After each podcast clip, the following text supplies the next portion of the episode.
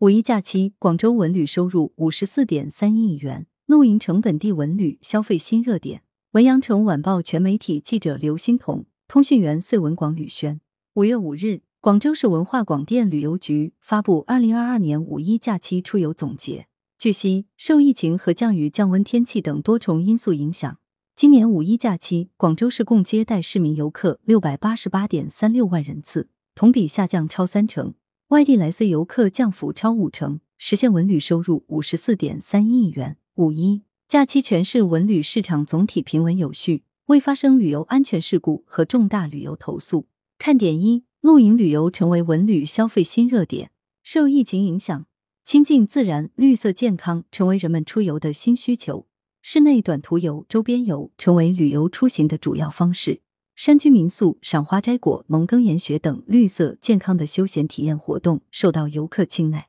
赏花加露营、房车加露营、旅拍加露营等特色精致露营旅游为文旅消费增加新亮点。在露营旅行的辐射带动下，广州市周边游日均订单量较清明假期增长百分之一百二十三，酒店及民宿订单量较清明假期增长百分之一百三十。看点二：假期文旅活动比较充裕。在严格落实好各项疫情防控措施的基础上，五一假期全市策划推出四百余项特色文旅活动，发布广州文旅主题曲《广州天天在等你》，组织各文博场馆推出红色讲堂、红色展陈、红色视频展播、打卡红色地标等系列活动，举办寻味传统沙湾、广清舞狮研学游等非遗民俗活动，组织旗帜龙舟线下演出。启动“碎群星”云展播、文艺惠民展播季，线上展播戏剧、舞蹈、音乐等优秀节目逾百场，有效满足了市民游客的假期文旅需求。